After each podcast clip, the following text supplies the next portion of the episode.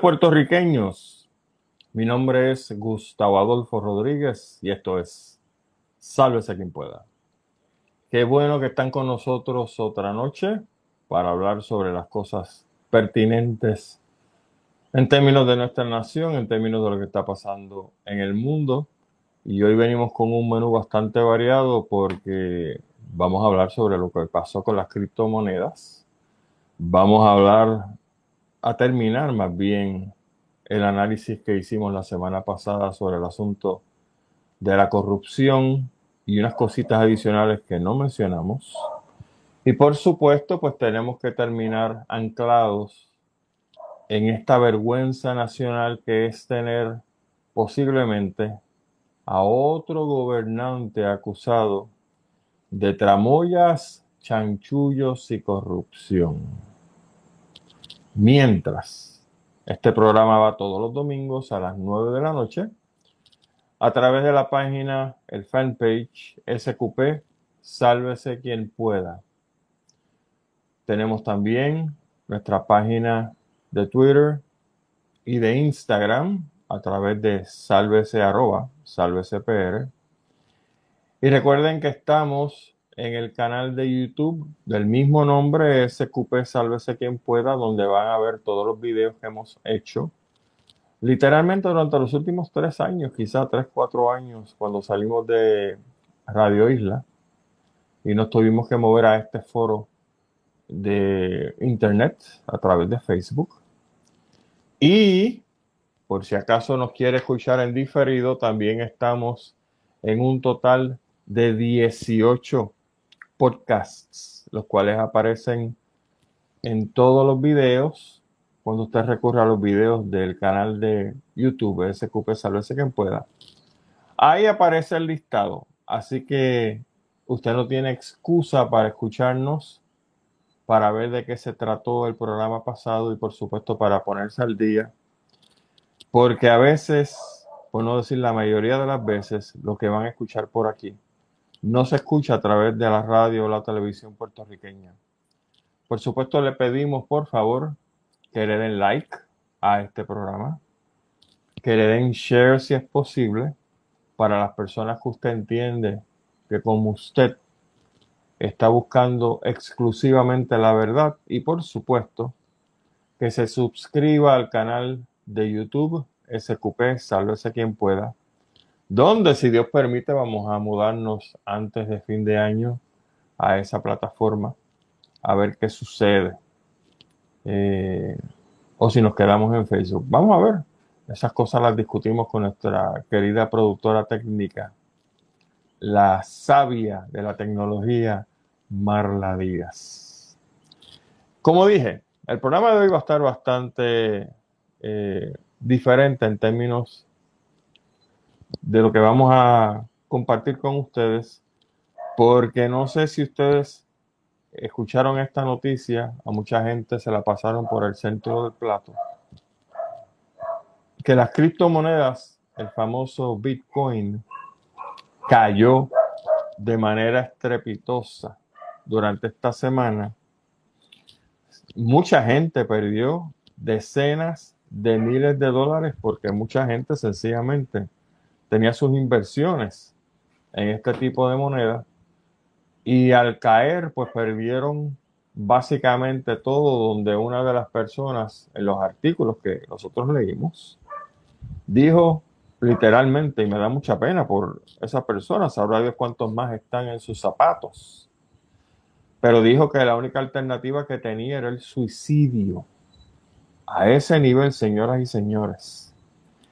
Y como este es un tema económico, pues ustedes saben que voy a traer aquí a la palestra pública a mi querido amigo y hermano Gilberto Albero, doctor Chopper, para que nos explique en básicamente 10, 15 minutos de qué se trató y se trata esto de perder dinero en las famosas criptomonedas.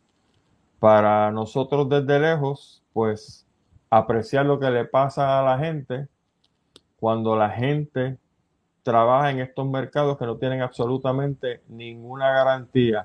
Y me imagino que Gilberto va a hacer referencia a otros tipos de tramoya, como lo son los papeles estos de Irak, la moneda de Irak y qué sé yo cuántas cosas que en un momento hubo y que seguirán apareciendo porque, como que decía el viejo mío, todos los días se tira un idiota a la calle y lo que trata de hacer Gilberto es prevenir para que usted no haga el papelón de idiota y no se meta en estos asuntos altamente volátiles. Así que vamos a darle la bienvenida a nuestro querido amigo y hermano Gilberto Albero, doctor. Gilberto, muy buenas noches. Gracias por estar con nosotros en otro programa. Buenas noches, Gustavo, a ti, a toda la audiencia que todos los domingos se, se conectan contigo. Gracias, Gilberto, por estar con nosotros esta noche. Buenas noches. ¿Cómo discutimos el asunto este de la criptomoneda? Primero que nada, Mira, ¿qué es una criptomoneda, Gilberto? Eh, la criptomoneda es un, es un invento, es, un, es una moneda digital, ellos le llaman una moneda digital. Eh, es, un, es, es, un, es, una cosa que ellos dicen que es un instrumento eh, que le dan un valor porque tú no lo tocas, es todo digital, ¿tú me entiendes? Este, y, y, básicamente es la forma que utilizan, porque hay una cosa que sí es legítima, que se llama el blockchain. Okay. El blockchain es el mecanismo que se utiliza entre dos entidades o dos personas que hacen una transacción y quieren evitar ir a través de, eh, de, de, de los bancos. ¿Entiendes? por ejemplo, yo te, yo te compro a ti algo y tú me dices, pues envíamela por ATH móvil para ponerte un ejemplo. Exacto. Pero ¿qué pasa? Eh, ATH, el banco donde yo tenía el dinero va a coger una comisión, eh, Evertech va a coger otra comisión. ¿ves? Entonces, eh, el blockchain lo que hace es que evita ese tipo de transacción, pero en vez de hacerlo con eh, monedas de los diferentes circulantes, pues ellos establecen lo que se llama unos bitcoins. Okay. ¿okay? Para evadir tener que ir a través de transacciones eh, financieras de banco. El lo intermediario. Primero que, el intermediario. Exacto, lo que primero que yo quiero dejar establecido es que yo no soy ni asesor financiero ni recomiendo eh, instrumentos financieros. En el caso de Bitcoin, eh, siempre he dicho, y lo dije en una entrevista anterior que tú me hiciste, es, eh, es un, ¿cómo se llama? Es una especulación. Y es un, el Bitcoin no está regulado. Entonces, no, no es un instrumento financiero regulado. Uh -huh. eh, de alto riesgo y no regulado. Y entonces tú te vas a arriesgar y también es un, una, una, un, una moneda, unos conceptos que se están utilizando para desarrollar esquemas Ponzi, eh, lo que son es piramidales, esquemas, las pirámides. las pirámides.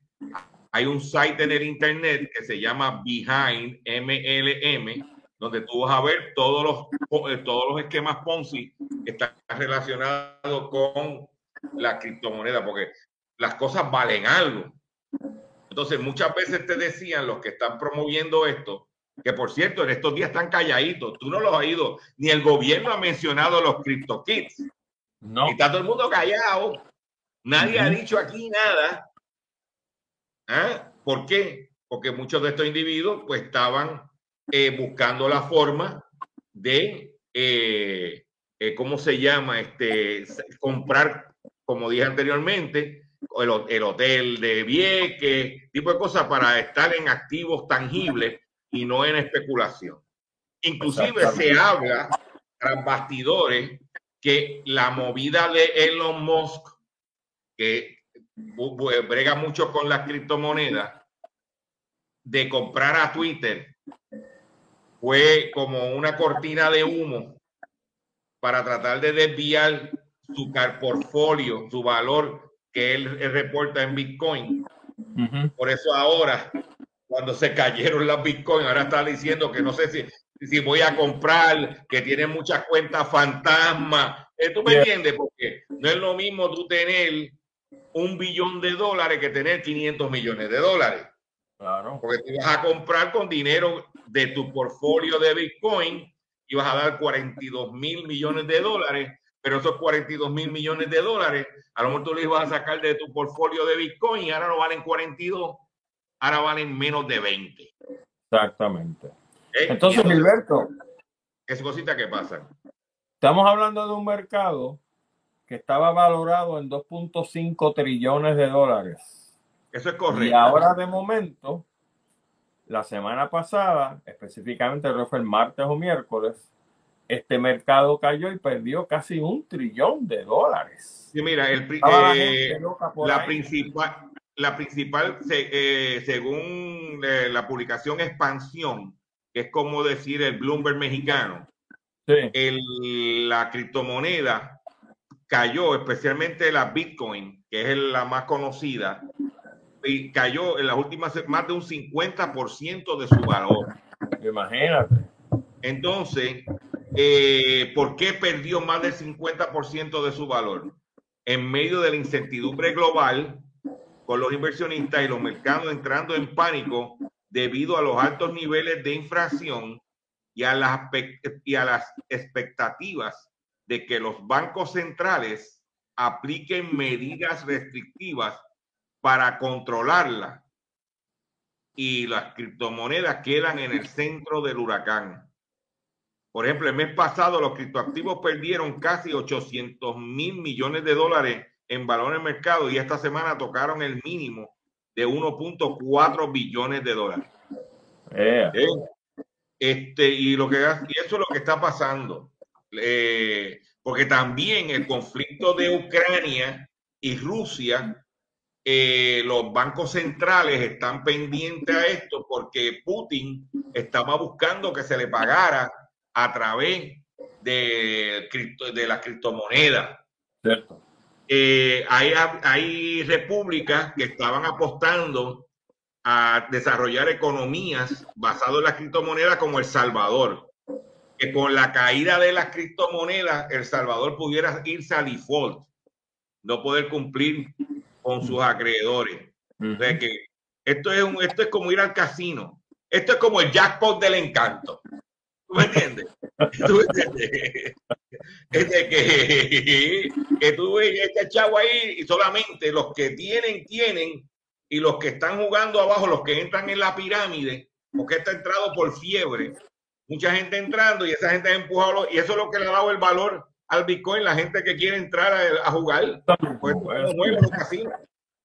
por lo tanto, el reverso es que si la gente se asusta, la criptomoneda pierde valor y es un mercado que va directo en picada, ¿es correcto?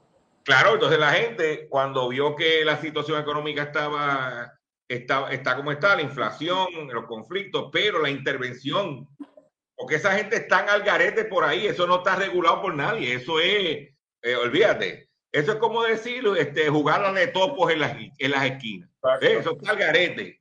¿eh? Pero ¿qué pasa? De momento los bancos centrales quieren meterse. China ya estaba diciendo que iba a prohibirla o la está prohibiendo en su totalidad. Cuando vienes a ver, entra un pánico, porque ese es el problema cuando son inversiones de alto riesgo. Como por ahí le han dicho que ha sido el, equivalente de Lehman Brothers cuando la burbuja financiera, según publicó el New York Post, el artículo que tú me enviaste, que era como decir un Lehman Brothers eh, cuando explotó la burbuja financiera, que de ahí cayeron todos los demás bancos. Y eso que eran eh, entidades reguladas por el FDIC, por la Security Exchange Commission. ¿eh? Que, y con todo y eso, pues, entonces el gobierno vino a un rescate porque tenía que garantizar esos ese dinero. Aquí en la criptomoneda no hay nada de, de rescate Perdiste el dinero y lo perdiste. No hay nada eh, que lo baje. No hay nada que respalda eso. Entonces, entonces si extrapolamos eso a Puerto Rico, en Puerto Rico no hay regulación. Mira, tú sabes que en estos días, que yo sé que tú vas a hablar más adelante sobre el caso de Wanda Vázquez, pues entrevistaron en Telemundo, entrevistaron ayer al comisionado de instituciones financieras, eh, Bonilla, apellido Bonilla, que fue el comisionado que supuestamente estaba cuando salió Joiner, vino a sustituir Joiner, que supuestamente estaba con el Banco de los Venezolanos, aquí para allá. Y en entrevista a Telemundo, él dijo que cuando entró a, a dirigir la Comisión de Instituciones Financieras, la oficina, su principal objetivo era actualizar las leyes financieras de Puerto Rico, porque son leyes viejas, obsoletas y sin garras. Incluye cosas como esta de los bitcoins. Pero ¿qué sucede?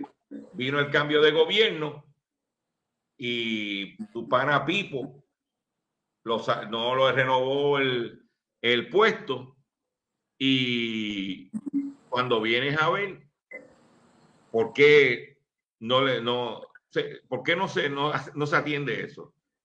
en Puerto Rico yo llevo en mi carácter personal desde la administración de Alejandro García Padilla para acá diciéndole a los legisladores que hay que actualizar nuestras leyes financieras, ponerlas al día, temperarlas a la realidad. Porque son los instrumentos financieros regulados y mira lo que ha pasado aquí, que la gente perdió su dinero. Imagínate los no regulados, que es lo que está pasando ahora con, con esta cripto, criptomoneda. Que criptomoneda y los dinares de Irak es el papel de toilet, criptomoneda es la mierda. Para limpiar. Porque eso no es.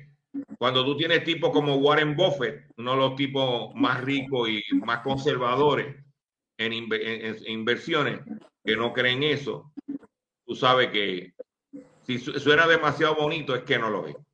y mucha gente están cayendo por ahí. Y ahí tú sabes que hay muchos muchachos mucha juventud, mucho millennial jugando el juego de la criptomoneda. Y tú dices, pero ven acá, ¿y cómo ese manganzón todavía vive en casa de mami y, trabaja ganándose buen dinero y no se mete droga? Está jugando a las criptomonedas. Probablemente. Tiene que estar en cagado, pero cagado, cagado.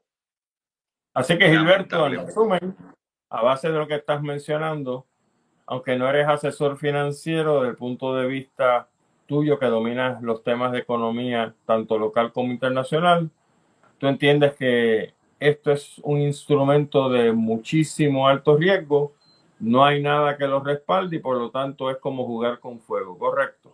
Sí, mira, yo soy experto en busconería, identificar los buscones.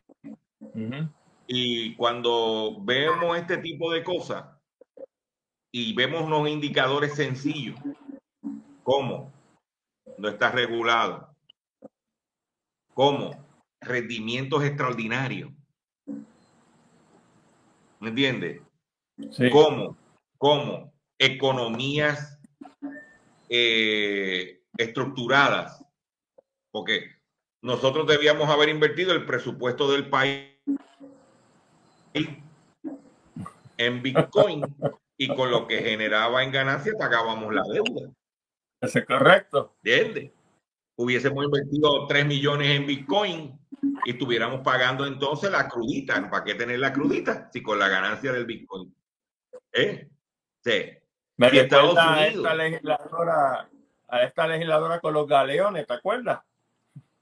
Ah, sí, sí, la ex reina de belleza que quería con las monedas de oro de los galeones. Pero mira, yo, yo te voy a decir que la gente, lo que pasa que en Puerto Rico, y cuando tú dijiste al principio de tu introducción, que aquí se tiran un montón de pendangas eh, a la calle, este, tú sabes que Puerto Rico la población ha ido mermando, pero el incremento de los pendangas es mucho mayor, porque están cogiendo de zángano a nuestros viejos que tienen unos chavitos ahorrados, viene un chamaquito, un nieto, mira, abuelo, mira, que esto deja, mira, que yo estoy invirtiendo. ¿Dónde están los chavos? Aquí, pues, enséñame el dinero. En... No, porque es una cuenta ya, que mira, que yo tengo un password. ¿eh? Sí, señor. Hace, hace un año atrás se murió uno y tenía como, creo que era como 500 millones de dólares en, en, en un Bitcoin de eso. y cuando se murió se llevó el password. No, nadie lo sabía. Y todo, el que, y todo, y todo el que estaba se fue a pique. ¿eh? Entonces, que cuando vienes a ver, este, la situación es, es, es, es, jugar, es como jugar en un casino, es jugar una ruleta rusa. Yo, eh, mi papá me enseñó a mí, y, eh, usted es mejor tener su dinerito seguro, el principal seguro, aunque ganes poco, de tenerlo en alto riesgo y lo puedas perder todo. porque te quedas sin nada. Así mismo. ¿Entiendes? Y entonces mucha gente no quieren entender ese detalle. Y, y, te voy a enseñar algo, por ejemplo, en estos días, porque el Bitcoin se presta mucho fraude.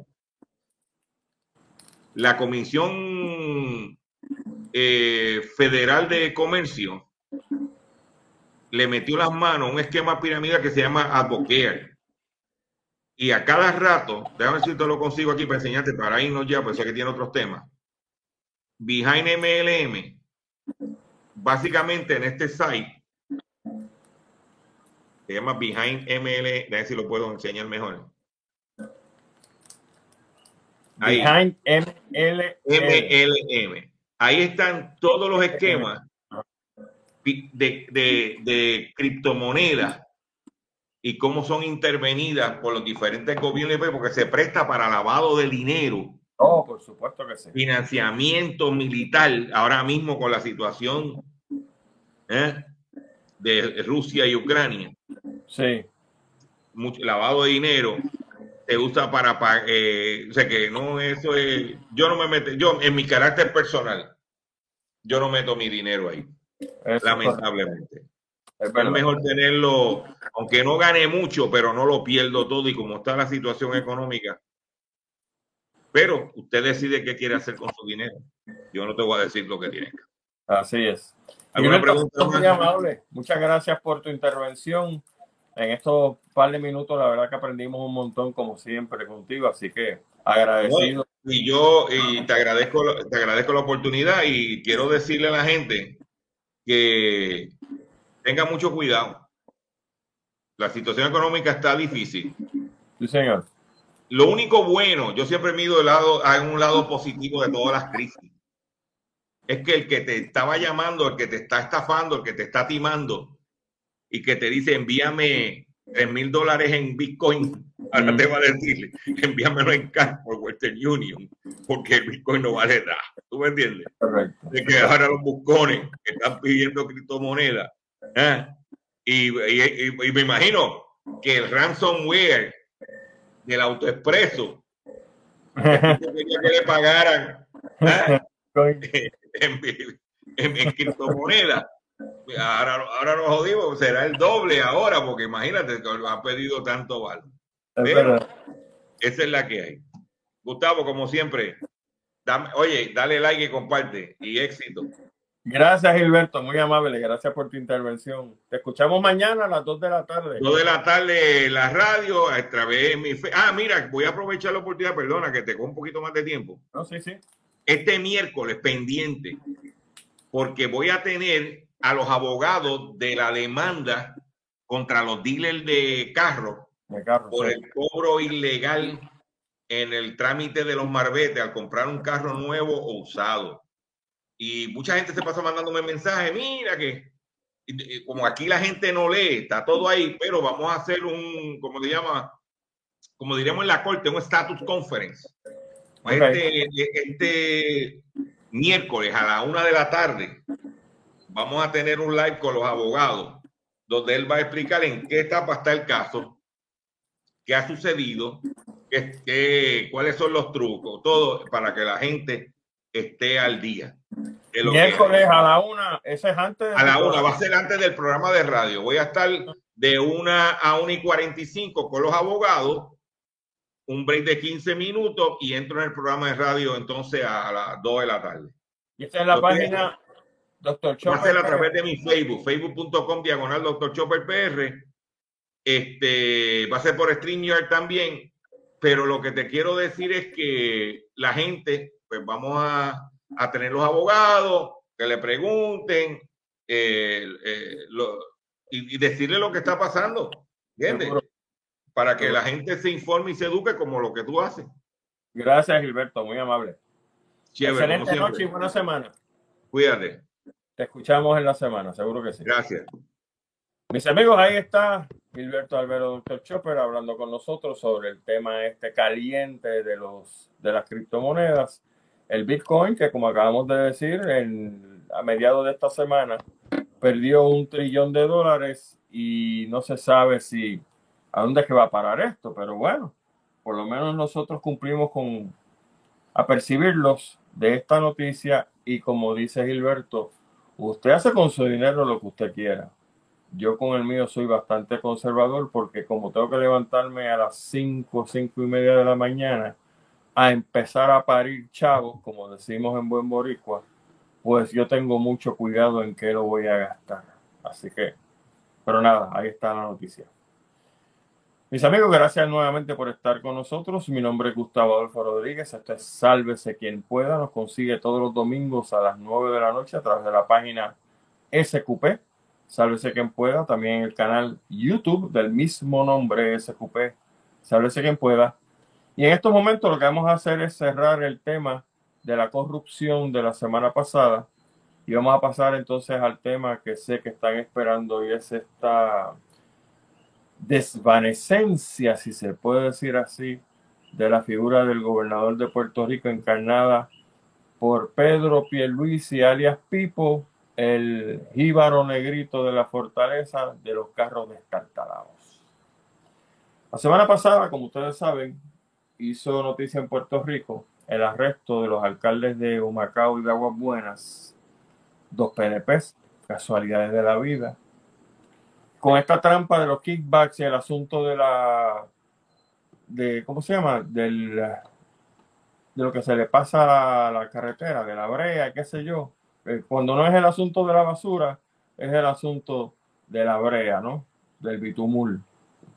De acuerdo a la fiscalía federal hasta la semana pasada llevábamos 53 personas arrestadas por delito de corrupción desde el 2020, incluyendo legisladores, contratistas, exfuncionarios gubernamentales, etcétera, y por supuesto alcaldes.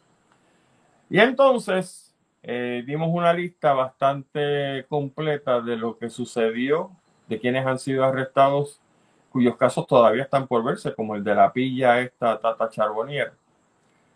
Pero hicimos eco de un estudio a través de una dama llamada Isel Macés, que es fundadora y directora ejecutiva de la organización sin fines de lucro Sembrando Sentido. Esta organización focaliza en prevenir la corrupción en la isla y ha presentado enmiendas al Código Anticorrupción. Este estudio de la señora Macés y sus colaboradores indica que en Puerto Rico anualmente, anualmente se pierden entre 740 millones y 13 mil millones de dólares solamente en asuntos relacionados a la corrupción. Si usted coge esa figura, la más alta, 3 mil millones de dólares, oiga, eso no solamente paga la deuda de Puerto Rico, si la controlamos como debe ser, sino que entonces tendríamos una calidad de vida mucho mejor aquí. Ese mismo grupo, el grupo de la señora Maces o indica o destaca que las áreas a fortalecer para prevenir la corrupción son tres. Uno, erradicar el inversionismo político, que precisamente lo que tiene que ver el asunto de Wanda Vázquez y Pipo. Dos, revisar el código anticorrupción. Y número tres, revisar las leyes relacionadas con el sistema electoral que precisamente los tramposos rojos y azules no quieren que eso se haga. Ustedes saben que la reacción de Pierluisi ante este asunto de la corrupción ha sido que su gobierno pues va a tratar de prevenirlo, que la corrupción es un mal social, que es individual, bla, bla, bla, bla, bla. Igual que se expresó el alcalde de Camuy, que es el presidente de la Federación de Alcaldes, igual se expresó este señor nefasto, asquiante llamado Carmelo Ríos, que dice que la corrupción es individual Por supuesto que sí.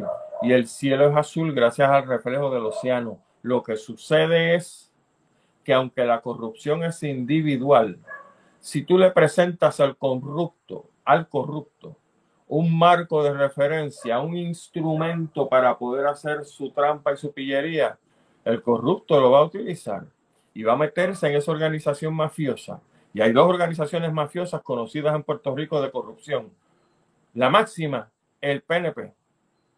La segunda, los primitos que están aprendiendo muy rápidamente de qué se trata, que es el Partido Popular. Si no, pregúntale a Naudi, a García Padilla y al resto de los mequetrefes que anda por ahí.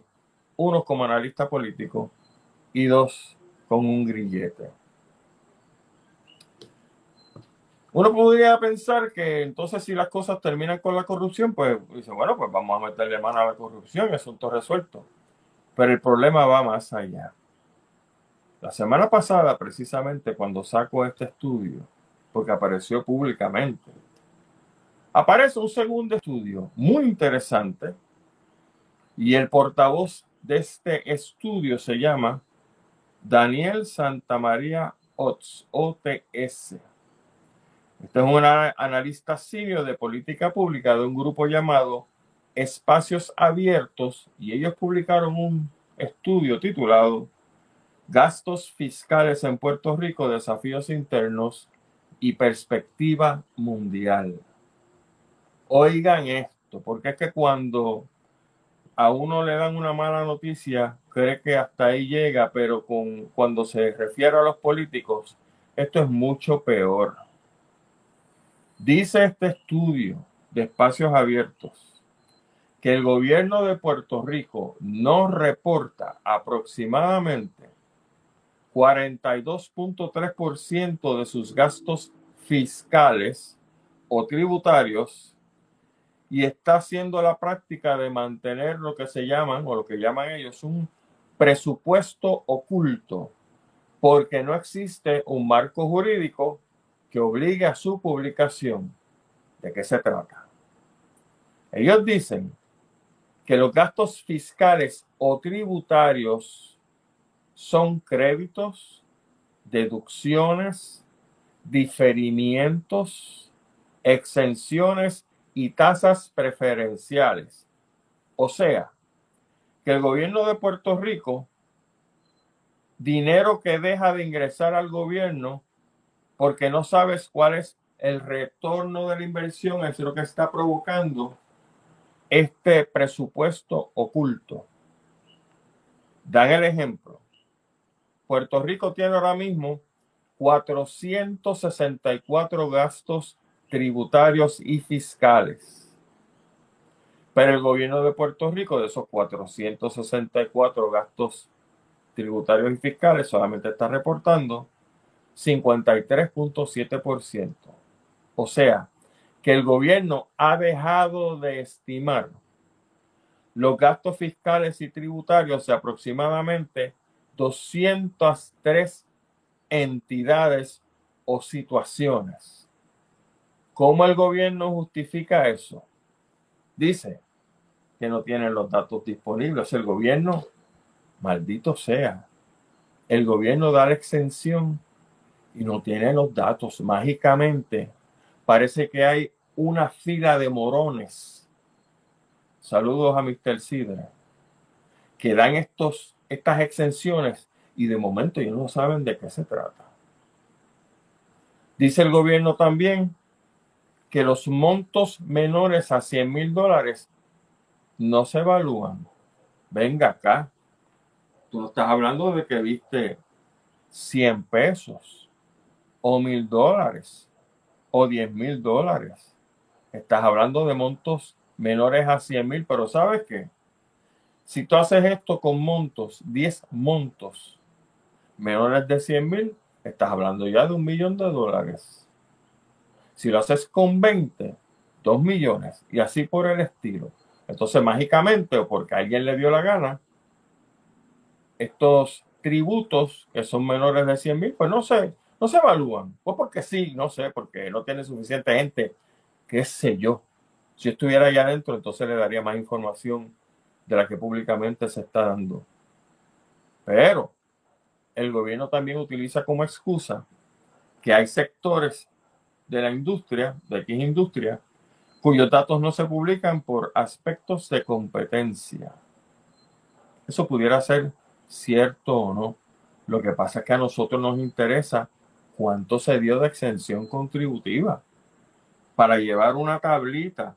Tan difícil es en este país tener una tablita de que se le dio exención contributiva a Sutano Mengano y gracias a eso se le dieron X millones de dólares de exención y debido a eso crearon tantos empleos. ¿Usted ha visto esa tabla? Porque yo no la he visto en ningún lado publicada. Y Mr. Panzo Bausidre parece que no se va a molestar en publicarla tampoco, porque está en compinche con el otro idiota de Fortaleza que parece que tiene los días contados. Pero miren cómo el mismo gobierno apoya el estudio de espacios abiertos. El Departamento de Hacienda vislumbra que esos gastos llegarán a 23.271 millones de dólares en el 2022. Estas son las cosas, los tributos que supuestamente se dan para nosotros tener un retorno en inversión y que para el año que viene, el 2023, el mismo Departamento de Hacienda está señalando que esos gastos van a ascender a 23.669 millones de dólares, o sea, 23 billones de dólares. Esto es bien sencillo, puertorriqueños. Si tú le sumas los 3 billones de dólares en corrupción a los 23 billones de dólares en ingresos dejados de, devengar por todas las exenciones y todas las boberías que damos por ahí, socolor de que se llama Mr. Wishington o, lo que sea. Estamos hablando puertorriqueños de 26 mil millones de dólares, 26 billones de dólares. Óigame, si nosotros tuviéramos un exceso de 26 billones de dólares, pasarían muchas cosas. Número uno, el asunto del 4% de interés a las corporaciones foráneas no nos tenía que importar mucho si tenemos los chavos ahí. En Puerto Rico tendríamos carreteras forradas de oro. El sistema de acueductos y alcantarillado aquí funcionaría a las mil maravillas. Tendríamos dinero para que el gobierno pagara, perdón, un mínimo, salario mínimo de 15 o 20 dólares tendríamos cero peajes, porque para que yo voy a tener que continuar cobrándole peaje a la gente, que ahora bastante jodido que está con el asunto de, de los hackers que se metieron. ¿Para que yo tengo que seguir cobrándole peaje a los ciudadanos si ya entonces pago esa carretera y me olvidé del asunto? Usted sabe que fantástico sería poder movernos en Puerto Rico del punto A al punto B, al punto C, al punto D, sin pagar un chavo de peaje, sin tener esos cangrimanes que aquí contratan, yo no sé dónde rayos los sacan, para seguir pegando nuestro bolsillo. Tendríamos una universidad puertorriqueños de categoría, mire, non plus ultra, porque el dinero que le hace falta a la Universidad de Puerto Rico, con 23 mil millones de dólares, aparte de los buenos educadores que tenemos en esa universidad, tendríamos para traer otros educadores de otras partes del mundo, hacer investigaciones a todo switch y poner la Universidad de Puerto Rico a producir como nosotros nos merecemos. Pero ¿qué va? Aquí los brutos, mi opinión, siguen votando por el Partido Popular y el Partido Nuevo Progresista, que cogen y se los hienden, como dijo Tricky, que es un excelente pensamiento. Ni Aristóteles pudo haber llegado a un pensamiento tan profundo como el de Tricky. Lo seguimos cogiendo a todos de pendejos, incluyendo a los nuestros. Eso es todo lo que hay que hacer, señoras y señores. Hay gente que se ha liberado de las cadenas de la religión. Y no son ateos, que conste, porque yo los conozco. Son personas que entienden, que creen en un ser supremo. Usted tiene que liberarse de las cadenas de los malditos partidos políticos. Obviamente en el Partido Nuevo Progresista y en el Partido Popular hay gente decente. Son los menos. Y quiero ser bien enfático en esto. Aunque usted se sulfure si es un populeta, un PNP es reventado. Son los menos, pero solamente usted pone las cartas encima de la mesa y usted se pregunta qué tan lejos está la estabilidad para Puerto Rico y qué tan lejos está el Estado Libre Asociado culminado para Puerto Rico. Y usted tiene la respuesta. Si esos partidos lo que hacen es jugar con usted, tratando de cogerlo de lo que usted no es, pero que aparentemente sí, porque sigue votando por ellos, y no le traen ni la estabilidad ni el Estado Libre Asociado, y encima de eso quebraron esta colonia, porque no la quebraron los marcianos, ni la quebraron los norteamericanos, ni la quebraron los haitianos, ni la, ni la quebraron otras agrupaciones. La quebraron estos dos malditos partidos políticos. Entonces, si no le trae el estatus que usted quiere y quebraron la colonia y nos están poniendo a nosotros a pagar, que es lo bueno, la pregunta se cae de la mata. ¿Para qué usted sigue votando por ellos? Ah, que tienen contratado a su primito y a su hermanito y qué sé yo. O sea que la barriga va más adelante de la realidad suya.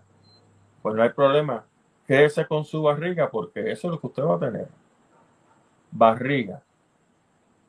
Pero si usted va más allá y se da cuenta de que este país tiene el potencial, como hemos dicho en decenas de ocasiones, que tenemos el apellido para usarlo como nos dé la gana. Rico, Puerto Rico, un puerto rico. Por eso es que cuando uno habla con gente que no cree ni en el Partido Popular ni en el PNP, usted ve que los ojos les brilla porque saben el enorme potencial que nosotros tenemos como país, como nación, de ser un puerto rico, pero sin nada más con el asunto del recurso del agua. Lo hemos dicho aquí decenas de veces. Cuando empiecen a arrancarse las cabezas allá afuera, en otras partes del mundo, por el agua, no por el petróleo, no porque el de estúpido este de Rusia que se está muriendo, el Vladimir Putin, quiere un cantito de terreno, porque qué sé yo, la historia. No, no, no, no, no cuando la gente empieza a arrancarse la cabeza por agua, porque el que no tiene agua no, no sobrevive. Esto es sencillo.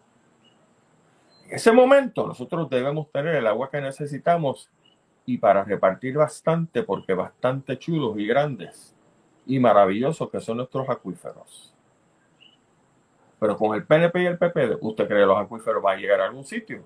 Pero si estos idiotas dan permiso a trochimoche, bendito, tenemos a Eliezer Molina, que tiene una actividad el próximo sábado 21 en Aguadilla, protestando porque sobre el Carso, que es el filtro natural del agua de lluvia que nos ayuda a nosotros a tener el agua recogidita y bien guardadita en esa cosa que nosotros llamamos acuíferos. Allí van a hacer una construcción llamada The Cliff, con todos los permisos completamente mal dados porque no está bien evaluado.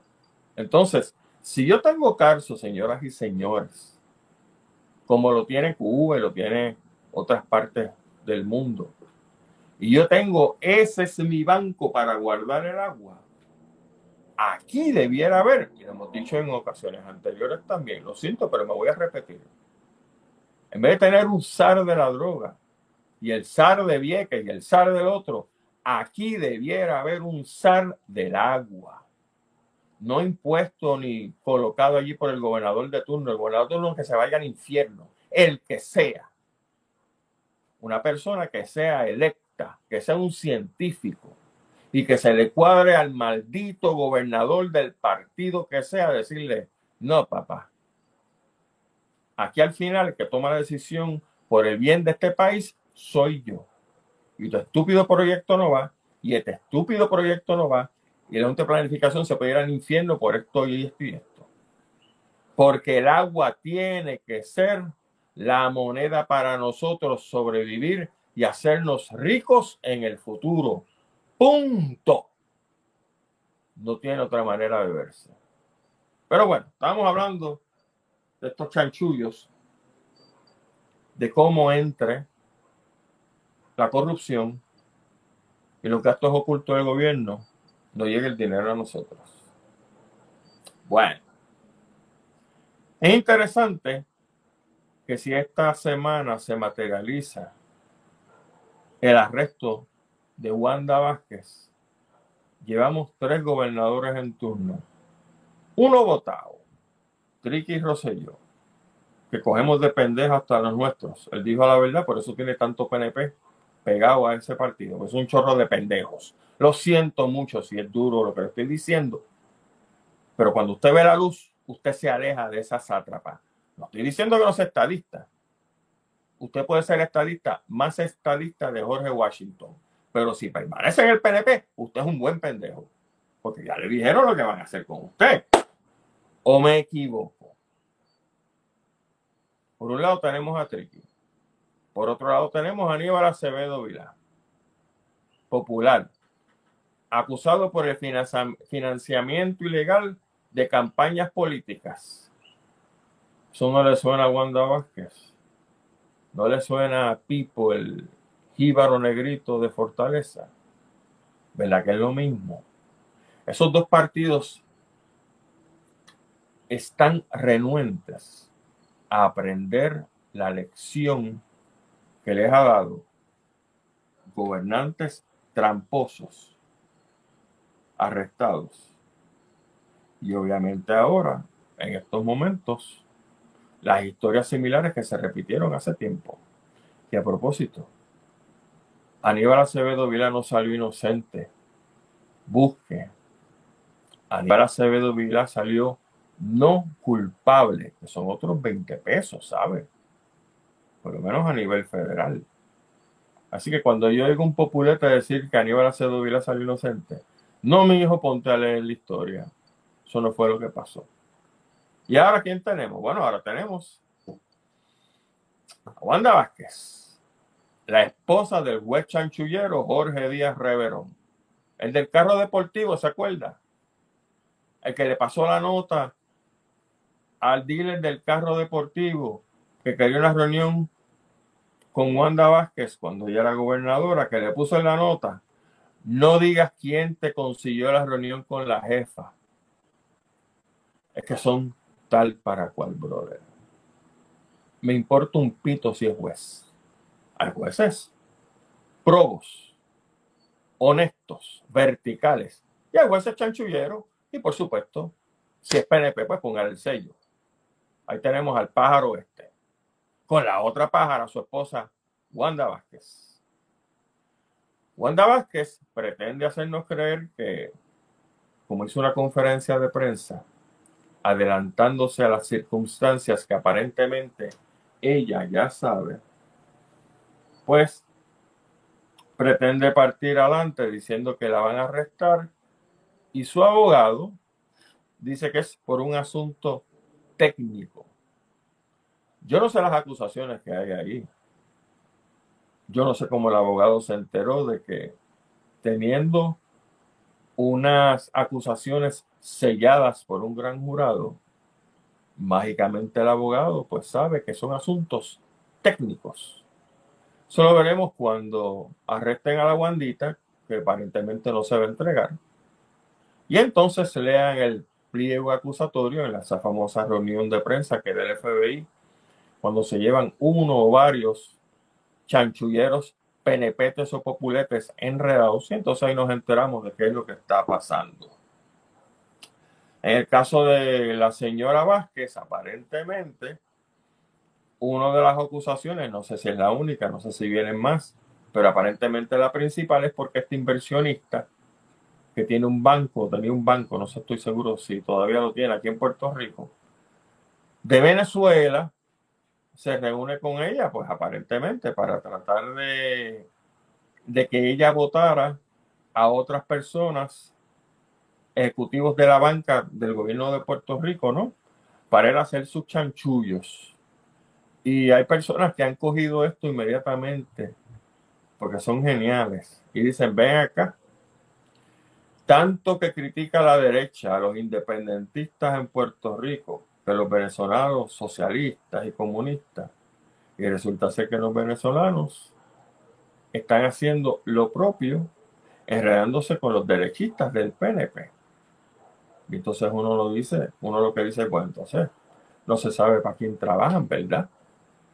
Porque tan malo debe ser uno como el otro. No sé. Pero eso es lo que hay con la señora Vázquez. Que a propósito, esto es un comentario al margen, es bien mío. Ricky Rosselló es católico, dice él. Él se identificó como eh, católico cristiano una vez. ¿Se acuerdan ese disparate? Católico cristiano. Creo que se cae de la mata, ¿verdad? La señora Wanda Vázquez es católica. Eh, Aníbal Acevedo Vilá es católico.